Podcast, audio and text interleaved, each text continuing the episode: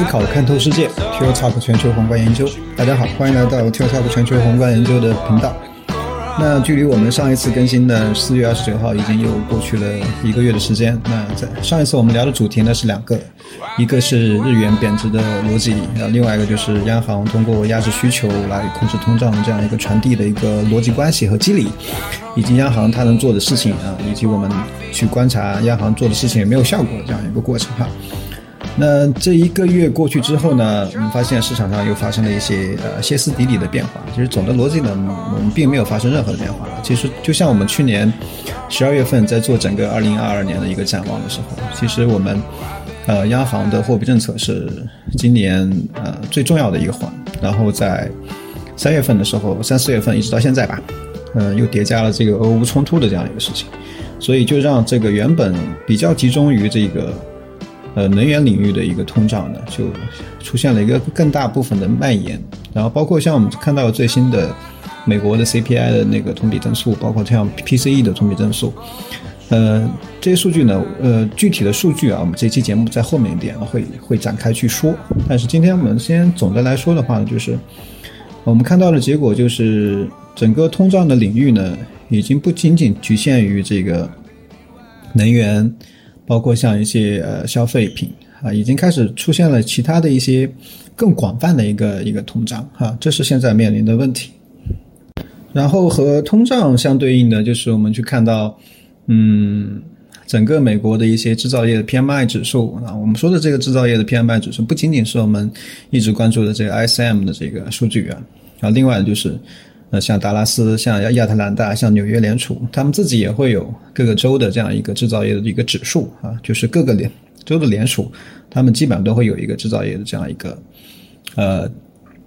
跟踪的一个指数吧。那其实这些指数下滑的速度其实非常快的，尤其是我们看里面的分项，就是新订单这一块啊，其实下滑的比较快的。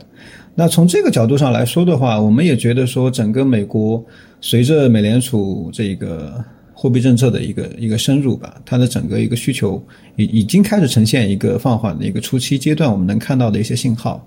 那这会不会动摇未来美联储的一个加息缩表的一个信心呢？其实我们最关键的其实还是要去取决于这个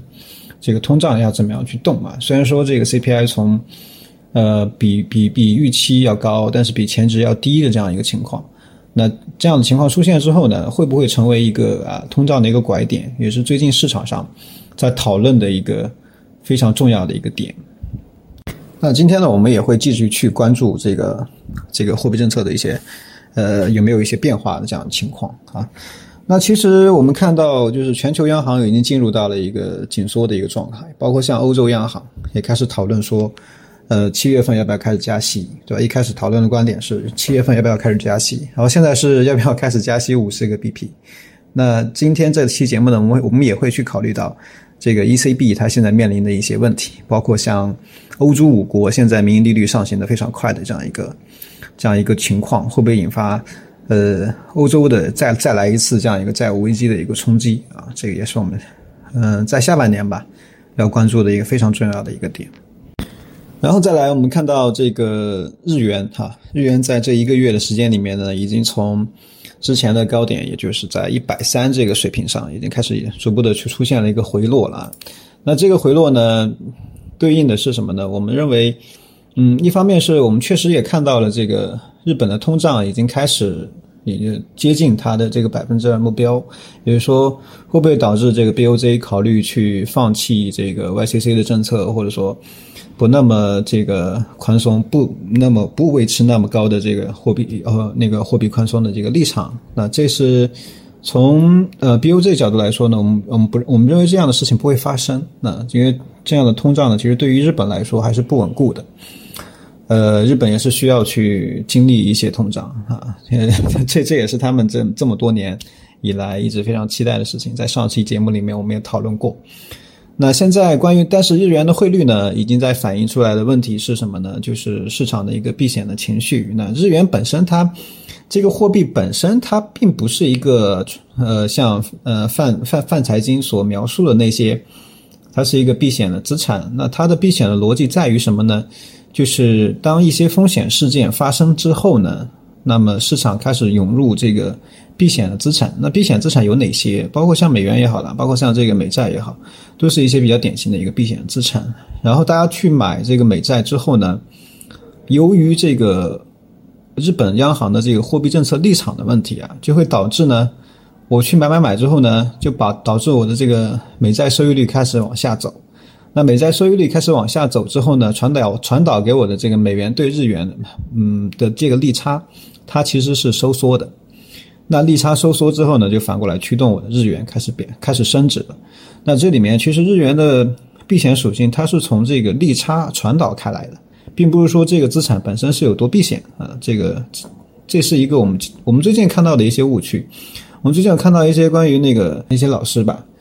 嗯，可能会有这样的一些误解，就是没有把这里面后面的一些市场运行逻辑的过程去讲清楚。那这里我们也也想去普及一下这一点吧。然后呃，其实关于市场开始去嗯 risk off 的这个状态，包括我们还有另外的一个像澳元对日元这样的一个指标来去衡量，包括像现在全球呃呃股票市场的一个下跌的情况，因为我们统计到的结果是。我们统计了 M MSCI 就是四十七个主要的指数，这个指数里面包括 DM 的，它也包括了 EM 的。然后现在呃，从去年也就是从五十二周之前的高点，也就一年是五十二周一年嘛，这高点往下回落百分之十五这样的一个空间的指数呢，已经占到了百分之四十四点几，呃，差不多接近四十五这样的一个水平。那历史的平均水平在什么样的位置呢？在百分之二十三左右，二十二点九哈。所以说呢，我们认为现在权益市场基本上已经进入到了一个一个 bear market 的这样一个情况。那这个事情后面怎么来继续去发酵和演变呢？这是我们今天讨论的两呃一个重点吧。OK，所以呢，我们今天要讨论的两个主题就出来了。第一个呢是全球经济的放缓，呃，以及央行的货币政策之间的关系，也就是说会不会因为呃经济放缓而而导致这个美联储去放慢它后面的脚步？也就是说，市场现在在。在博弈的就是你美联储是不是足够的坚定的要去抗通胀这样一件事情，你的立场是不是坚定啊？如果你的立场不坚定的话，会不会引发我未来可能出现的这个滞胀的情况啊？这是我们今天的一个讨论的点。因为最近我们也比较呃格外的去关注这个权益市场上的一些市场情绪的一些变化。那另外的一个点呢，就是我们来呃去跟踪一下这个现在市场的风险情绪它演变到了一个什么样程度。这里面我们会引入一个澳元对日元的这样一个指标。来去观察，呃，这样的一个一个一个逻辑路径吧。然后呢，我们会去呃简单的去扫描一下，呃，现在全球呃各个主要国家经济体的这个经济数据的给我们带来的一些反馈，以及未来可能出现的一些对于市场的一些影响的状况。那基本上围绕的主题词呢，就是呃经济放缓和货币政策这两个点。OK，那今天呢，其实我们就没有把它分那么细了，就是说我们要要讨论的角度可能有有市场，有有有货币政策，有有经济数据，那我们就把它揉成一团啊，来去做一个总体的这样一个一个描述哈。OK，那今天我们还是先从这个嗯需求的角度来考虑呃问题哈。那我们首首先来复习一下我们上周呃不是上周了，上一期节目里面调到呃讨论到了这个央行它去压制需求的这样一个做法。那其实为什么我们如此的去关注需求呢？因为需求在整个呃机器呃经济机器它自己运行的过程当中，它和支出，呃呃它的这个收入和和和支出呃是匹配的。那支出其实也就是我们所谓的这个需求。那需求本身是在疫情大流行之后呢，它的这个欧美政府的一个转移支付，然后导致居民部门其实还是有不错的需求的。就是说我们这部分需求并没有出现一个极大的一个萎缩。呃，那么这个过程当中，我催生出来的这个这个需求呢，本身已经可以开始去推升我的这个通胀的水平。那其实现在包括像我们看最新看到伯南克他在去说他的新书的时候，也就是那个二十一世纪呃货币政策里，然后接受了一个采访，他在采访里面就去呃责备了这个美联储这个他们的加息或者说收紧货币政策的这样一个动作是迟缓的。那其实，呃，这也是说出了我们心声吧。其实我们也很同意这样的观点，因为流动性泛滥持续的时间太太久了。当然，去年的时候，美联储它也采取了一个平均通胀目标，也就 AIT，也就是说它可以去容忍这个通胀的空间可以说是我一我我一下子出现了百分之四或者百分之五，但是我整个一个一段时间里的这个平均通胀在百分之二左右，那就可以了。所以也就是因为这个 A I T 的这样一个呃货币政策的一个目标在吧，可能就导致了这个呃我整个央行我整个美联储是 behind the curve 的啊，就是这样出现了一个滞后的一个一个情况，也就是我们所谓的一个。呃，美联储的一个后瞻性，就是说我通胀先行，然后我走在后面，然后你你走的你失控了，你这你这匹马失控了，乱跑了，那我再拿缰绳把你拉回来一样。那这个时候要考虑的就是，你要花什么样的代价去把这个缰绳控制住，把这匹马，把这匹发把这匹发了疯的马重新给它控制住啊，那就是另外的话题。然后现在我们看到的情况是什么呢？就是原本。我经济机器的运行当中，已经需求已经起来了，然后已经可以开始推升我的通胀了。这个时候的通胀是温和的，然后叠加了我这个因为疫情导致的我供应链中断，那包括像俄乌冲突导致的我供供应链约束的进一步的升级，就导致我的供给出现了一个疲弱的情况。但是我的需求是在不断的抬升，就出现了一个供和需之间的极度的不不平衡的一个状态。那这个状态之下呢，我的物价水平就会被推的比较高。呃，那美联储要做的就是把这个过剩的这个需求和供给之间不匹配的这个需求给它消灭掉。那我整个让我的供需又回到一个平衡的状态。那这个时候我的物价自然会下来，也就是说我的通胀自然会下来。这是央行货币政策运行的一个基本的一个逻辑。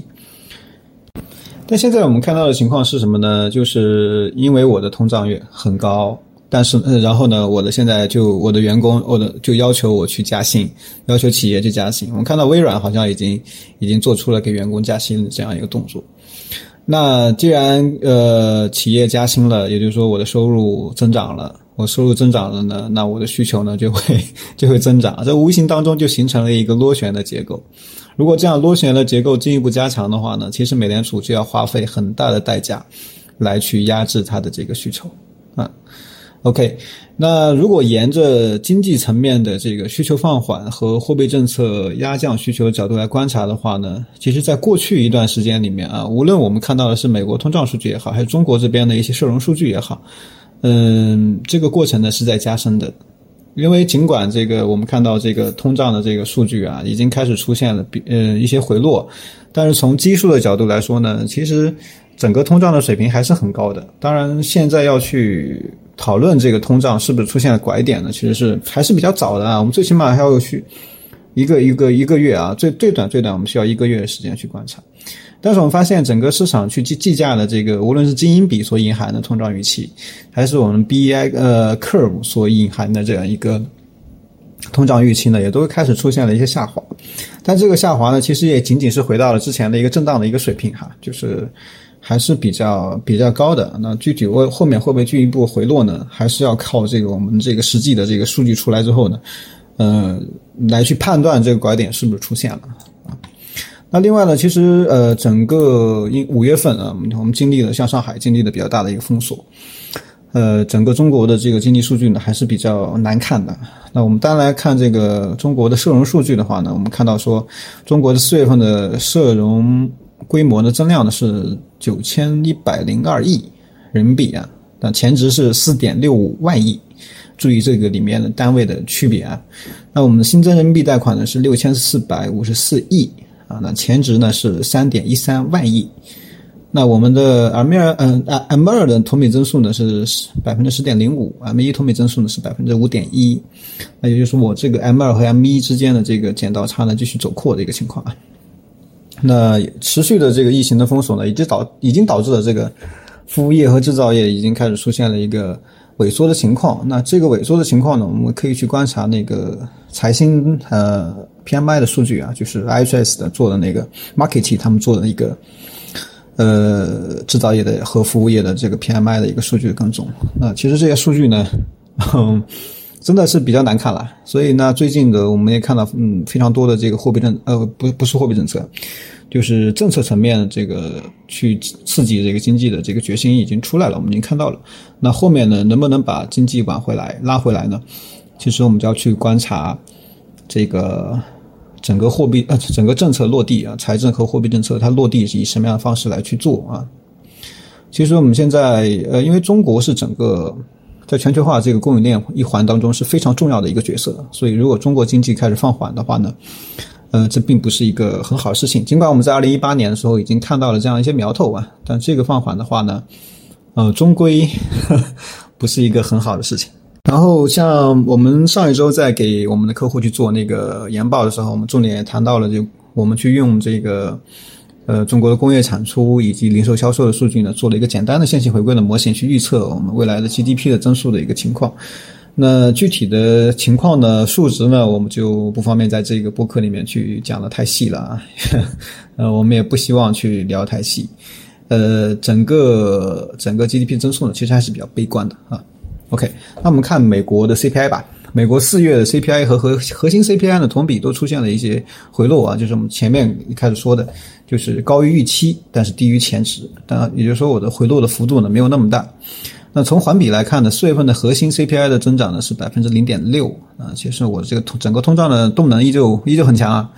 然后同比增速呢，呃，有一一丢丢的回落啊，因为这一次的这个通胀数据呢，主要看这个。环比的增速啊，我们来来讨论这个过程当中一些变化。因为在公数据公布之前呢，市场的预期的核心 CPI 环比增长是百分之零点三，但是事与愿违啊，我们看到这个读数呢是零点六啊，百分之零点六。嗯，也是过去三个月里面最高的一个环比增速，也就是说，价格上涨动能不但没有放缓，而且出现了一个加强的一个情况啊。这里面也可能不排除这个我薪资增速的一个问题，因为现在流劳动力市场真的非常的非常的热啊，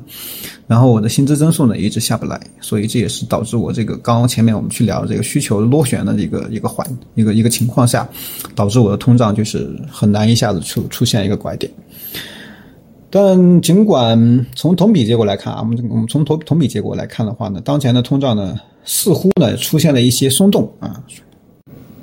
呃，但这个松动呢不是特别明显，只是说可能是一个比较好的迹象。因为我们从基数的情况来比较的话呢，嗯，整个二零二一年三月份、四月份、五月份这三三到五月份这样一个通胀的增幅呢是比较大的。呃，如果说我们在扣除掉这个基数影响的话呢，我们来去衡量这个现在的一些变化的话呢，呃，整个从四月份的这个三月份的这个百分之八点五六到四月份的这个八点二二，这个下降的幅度呢，其实是有限的。所以虽然说它出现了下降，但是跟我之前同比增长起来，我们去对比的话，它这个幅度是有限的。比如说从现在的情况来看呢，我们不能说这个通胀的这个拐点已经出现了，但是。呃，虽然说数据上我们看到它确实是下滑了，对吧？但是我们现在还不能去说去判断，说我们这个拐点已经到了。但市场已经开始去比较比较乐观的去计价我的通胀预期啊。但这一点呢，我们还要去保持一个观察。去计价通胀预期的过程呢，其实也就衍生出来我们关于这个未来经济放缓的这样一个这样一个讨论的一个前提哈。那后面我们继续来讨论。然后，除了我们刚刚梳理的这个美国 CPI 的这些数据啊，包括像中国的这个嗯社融的数据，那前面我们也谈到这个，我们还关注到的比较前瞻性的这样一个数据，就是花旗经济意外指数啊。呃，无论是从 DM 的角度，还是从 EM 的角度，还是说我们细分到呃美国、呃德国、英国、日本、中国，包括像韩国，我们整个看到的这个经济意外指数都是在下滑的。那这个其实也一定程度上反映出了现在我们经济运行的一个，嗯，调整的一个一个一个一个一个时间段的到来。所以呢，这个也会直接的作用到市场的一个 risk off 的一个状态的一个转变，就是我们最嗯最近看到的这个，呃，权益市场的大部分的市场都在不断的一个下跌。呃，前面提到的这些，包括像花旗经济意外指数，包括像之前我们统计的四十七个 MSCI 的这样一个指数的一个情况呢，我们会把它贴在整个这个啊节呃播客节目的一个描述栏里面。然后，当然，如果说你想获得我们更多的这样一个图表和分析的话呢，呃，可以移步到我们的 To Talk Finance 这样一个公众号上去去看啊，因为我们在那边会更新的更频繁和更更多一些。好，那梳理完整个一个这一个月吧。的经济层面，我们观察到的变化呢，就是放缓。那并且这个放缓的时间和程度呢，会继续随着时间的推移，会继续去出现一个，呃，一个持续的一个一个状况啊。那从大环大的宏观环境来考虑的话呢，其实我们认为这一轮的包括经济结构的调整也好，包括像各个国家以邻为壑的一个状态也好，包括像全球化逆全环全球化的一个转变也好，其实整个全球经济的放缓呢，应该起点呢，应该是从二零一八年就开始跟踪了，然后只是说，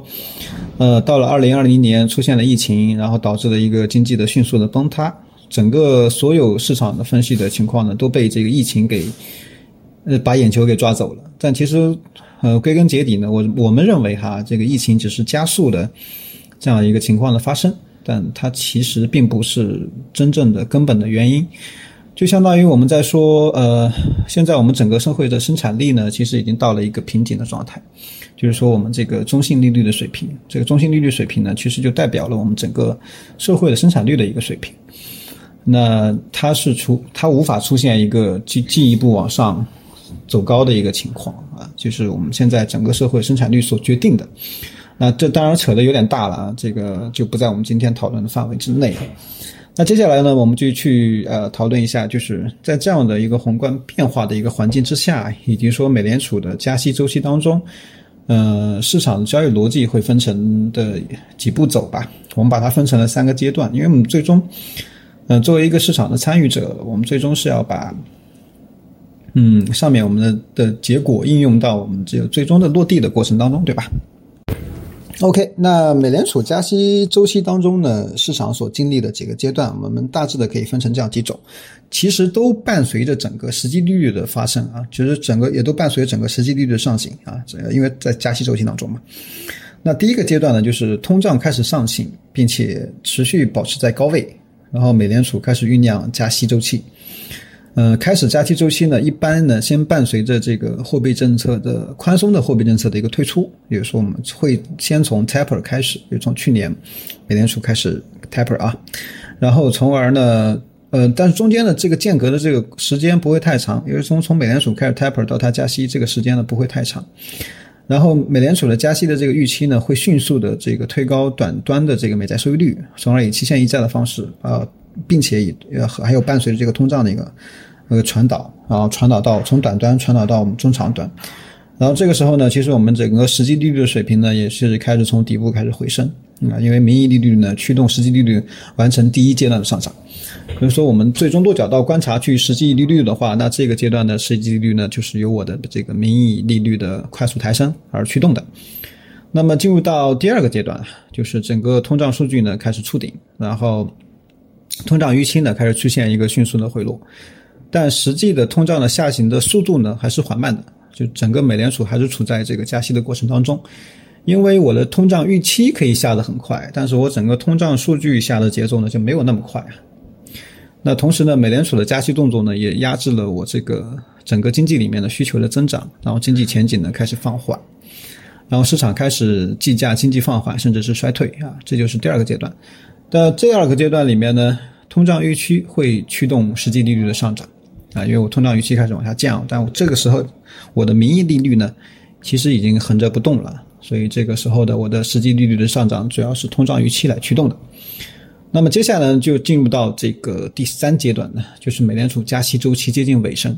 然后经济放缓呢，直接体现在了这个经济数据上，然后市场开始进入到一个衰退交易啊，呃，但嗯，并不是每一次这个美债收益率曲线进入到极端倒挂，嗯，但不是每一次这个都是每一次这个加息周期的尾声都会出现这个经济衰退的哈。这个这三个阶段过程当中，非常值得注意的是呢，在第一阶段结束进入到第二阶段后，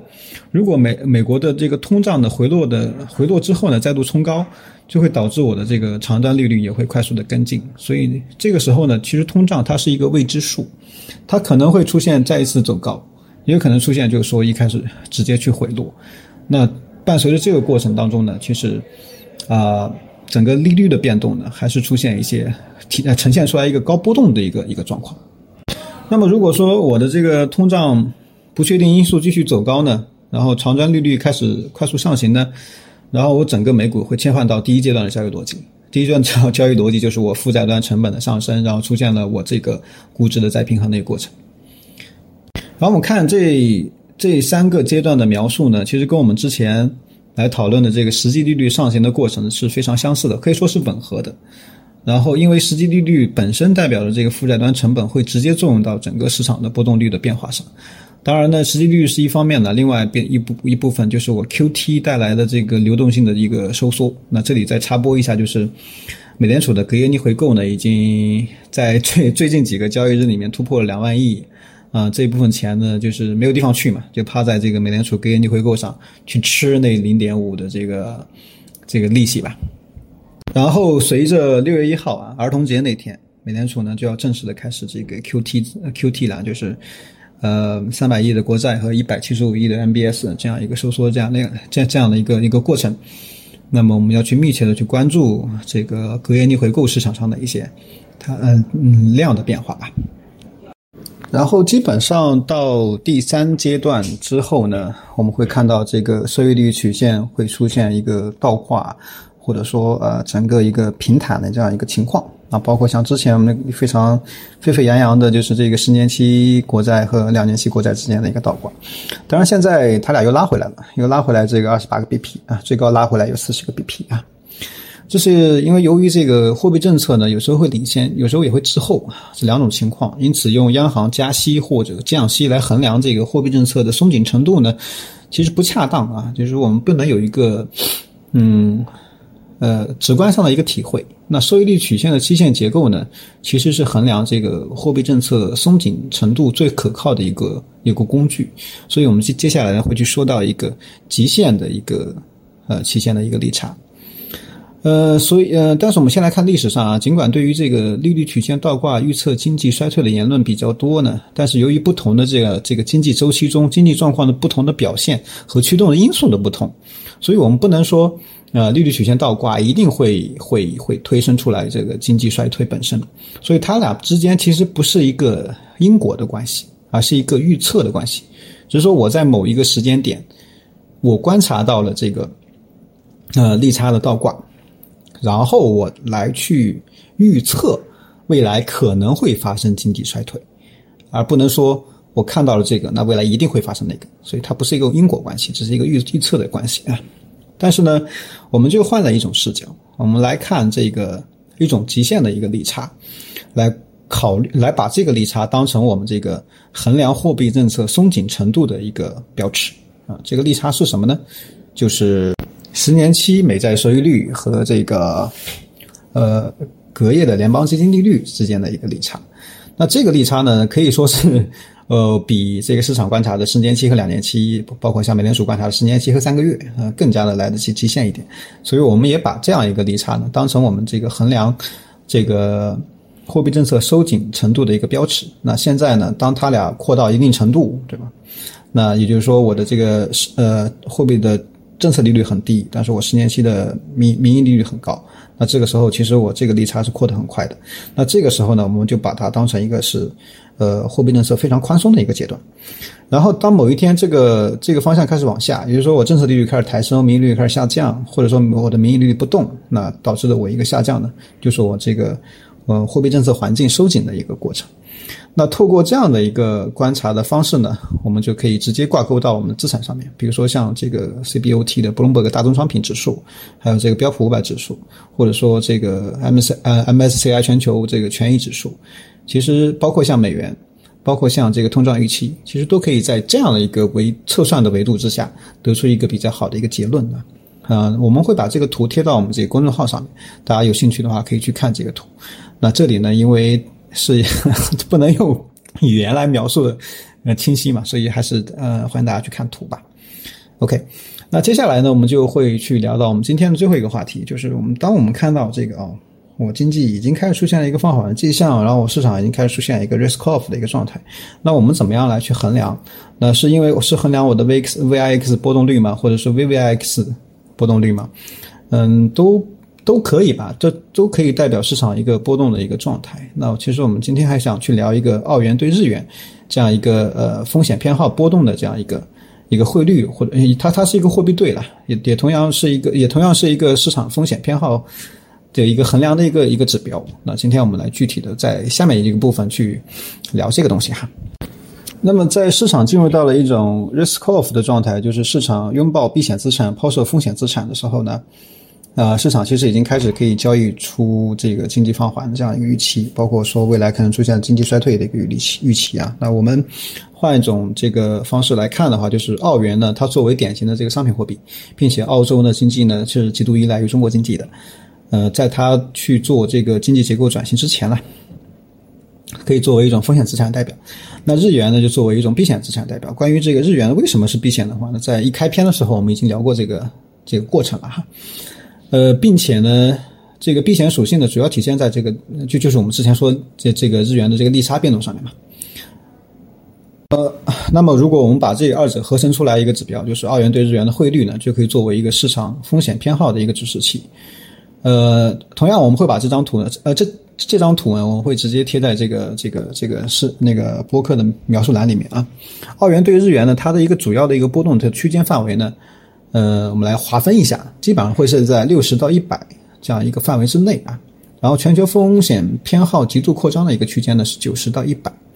而全球风险偏好收缩的一个区间呢叫是六十到七十。那中间大部分时间呢其实是围绕着八十这个附近的波动，是一个八十是一个比较正常的一个波动的一个范围。那据此呢，我们就可以很轻易的去描绘出这个历史上的一个情况。比如说像这个一九九七年亚洲金融危机之前，那市场偏好呢急速扩张到了一百附近啊。那随后亚洲金融危机爆发之后，市场的偏好出现了市场的风险偏好出现了一个急速的收缩。那这个时候我们来再来叠加去看 VIX 的话，就伴随着一个 VIX 高波动率的这样一个一个一个时期。然后就是亚洲，呃，九七年亚亚洲金融危机之后，就就就一直这个风险偏好的收缩一直持续到了这个两千年的这个互联网金融泡沫，呃，不是互联网金融，sorry，是互联网泡沫啊，dot com 这个这个 bubble。然后呢，而从两千年互联网泡沫之后的这个风险破号，呃，风险偏好的扩张周期呢，一直持续到了二零零八年，呃，金融危机之前，GFC 之前。那到了二零零七年、二零零八年这个整个 GFC 之后之前呢，我的澳元和日元的这样一个汇率呢，已经一度超过了一百这样一个一个一个范围。那随后呢，这个 GFC 呢就导致了风险偏好迅速的崩塌。嗯，这这个过程是非常快的。然后之后呢，就是美联储开启了这个 QE，对吧？让风险偏好一直扩张啊，它的这个风险偏好扩张呢是就是 GFC 之后呢，我的风险偏好的这个收缩非常非常的快，这是可以说是崩塌。然后在美联储开始了 QE 之后呢，我的风险偏好开始扩张，但这个速度比较慢，一直持续到了二零一五年到二零一六年这样一个时间。然后最近我们观察到的就是二零二零年疫情导致的这个崩塌之后，那这个后面的东西呢，我就不做一一展开了，大家可以从这个图表上。呃，得出来一个非常好的一个一个结论吧。那我们来看现在哈，现在澳元对日元呢，其实是处于这个九十上方的，并且呃，最近应该交易到了九十附近吧，一度也低于了这个九十，并且呢，美联储开始了历史上比较迅速的一个紧缩的周期，所以我们认为澳元对日元所隐含的一个市场风险偏好呢，将逐步收缩往下，就是收缩嘛，最起码要往八十附近去靠近。那至于它。收缩到何处，那个我们就看市市场怎么来演绎吧。OK，那以上的这些这几点呢，就是我们这一期节目想跟大家去聊到的。一个呢是从经济数据的角度来去衡量这个当前的经济环境啊，另外一个呢就是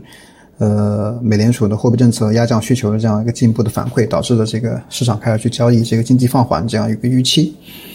那其实从实际利率的角度来考量的话，我们认为。嗯，美联储的动作还是比较缓慢的啊。尽管说它已经加息了五十个五十个 BP，那并且呢，这整个美联储呢，它也把它的预期也都拉回来了。比如说，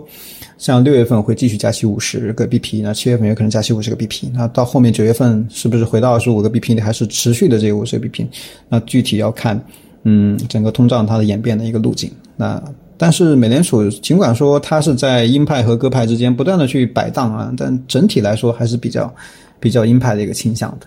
所以我们认为整个全球的权益市场呢，还还将面临很大的逆风的一个挑战啊。那因为我们现在看到的大宗商品市场呢，其实呃已经开始去去震高位震荡的一个状态，但是它还还没有出现一个。呃，大幅回落的一个一个预期，所以那我的通胀和通胀预期和这个商品价格之间的这个正向的反馈就没有发生 OK，那这今天的这一期播客呢，也算是呃这一个月或者说未来一段时间我们要去观察或者跟踪的市场的一些变化或者经济的一些状况。哎，我们也会继续去提高我们这个播客节目的更新的频率。那我们今天就到这里吧，我们下次再见，拜拜。